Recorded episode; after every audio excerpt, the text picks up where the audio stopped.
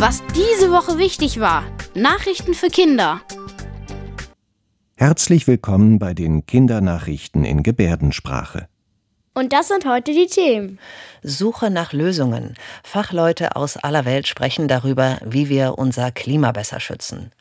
Vorsicht bei TikTok. Viele fragen sich, wie man mit der beliebten App aus China umgehen soll.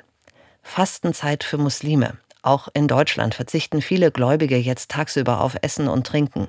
Und Weltkarte des Glücks. Ein neuer Bericht sagt, in welchen Ländern die Menschen besonders froh und zufrieden sind. Fachleute haben sich getroffen und Politiker, um sich zu beraten wegen dem Klima. Viele Experten haben sich ja getroffen und sind sich immer noch einig, dass wir mehr für das Klima tun müssen, weil sonst wird der Klimawandel immer noch weiter steigen. Diese Woche wurde viel über die Erderwärmung gesprochen und darüber, wie unser Klima besser geschützt werden kann. Denn es wurden zwei neue Berichte veröffentlicht. Zum Beispiel die Klimabilanz für das Jahr 2022. Jedes Jahr wird genau aufgeschrieben, wie warm es ist.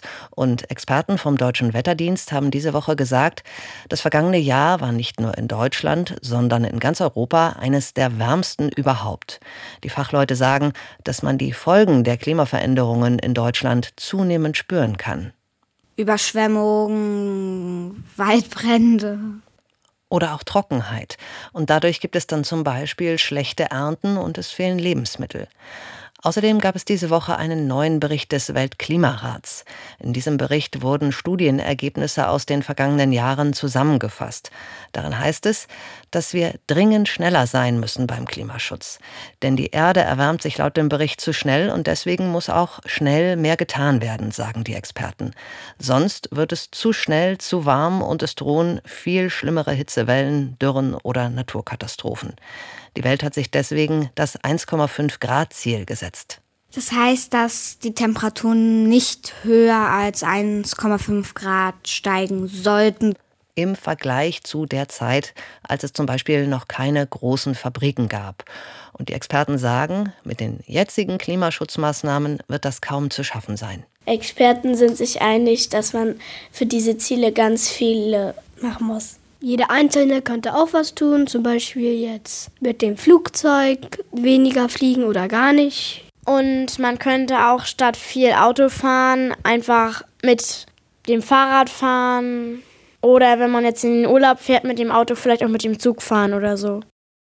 TikTok ist eine Medienplattform, wo man sich Leute anguckt. TikTok ist auch sehr beliebt bei allen Leuten unter 20. TikTok ist besonders beliebt, weil es auch verschiedene Videos halt gibt, wie Tanzvideos oder auch witzige Videos oder spannende, wie auch immer, also verschiedene Videos halt. Ich kenne TikTok von einem Sechsklässler-Freund, der guckt das auch und ja. Weltweit nutzen mehr als eine Milliarde Menschen die Plattform.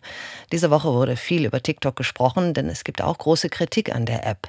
Zum Beispiel, weil man befürchtet, dass Leute, die die Plattform nutzen, ausspioniert werden könnten. TikTok kommt aus China und viele sagen, China könnte die Nutzerdaten für andere Dinge verwenden oder auch versuchen, die Nutzer zu beeinflussen. TikTok sagt, das stimmt nicht, überprüfen kann man das alles nicht. Einige waren auch vor der App TikTok und überlegen, wie man damit umgehen soll. Immer wieder wird darüber diskutiert. In den USA wird ernsthaft überlegt, TikTok zu verbieten. In Deutschland ist das aber nicht geplant.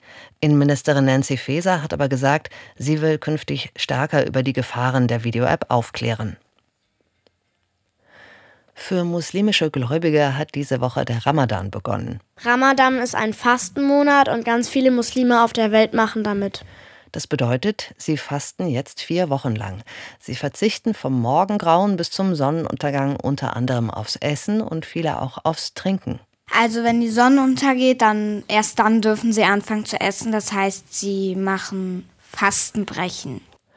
Der Verzicht, so sagen die gläubigen Muslime, soll daran erinnern, dass die Hingabe an Gott einen höheren Wert hat als die menschlichen Bedürfnisse. Und für ältere oder kranke oder kleine Kinder ist es eine Ausnahme, dass sie halt da nicht mitmachen müssen.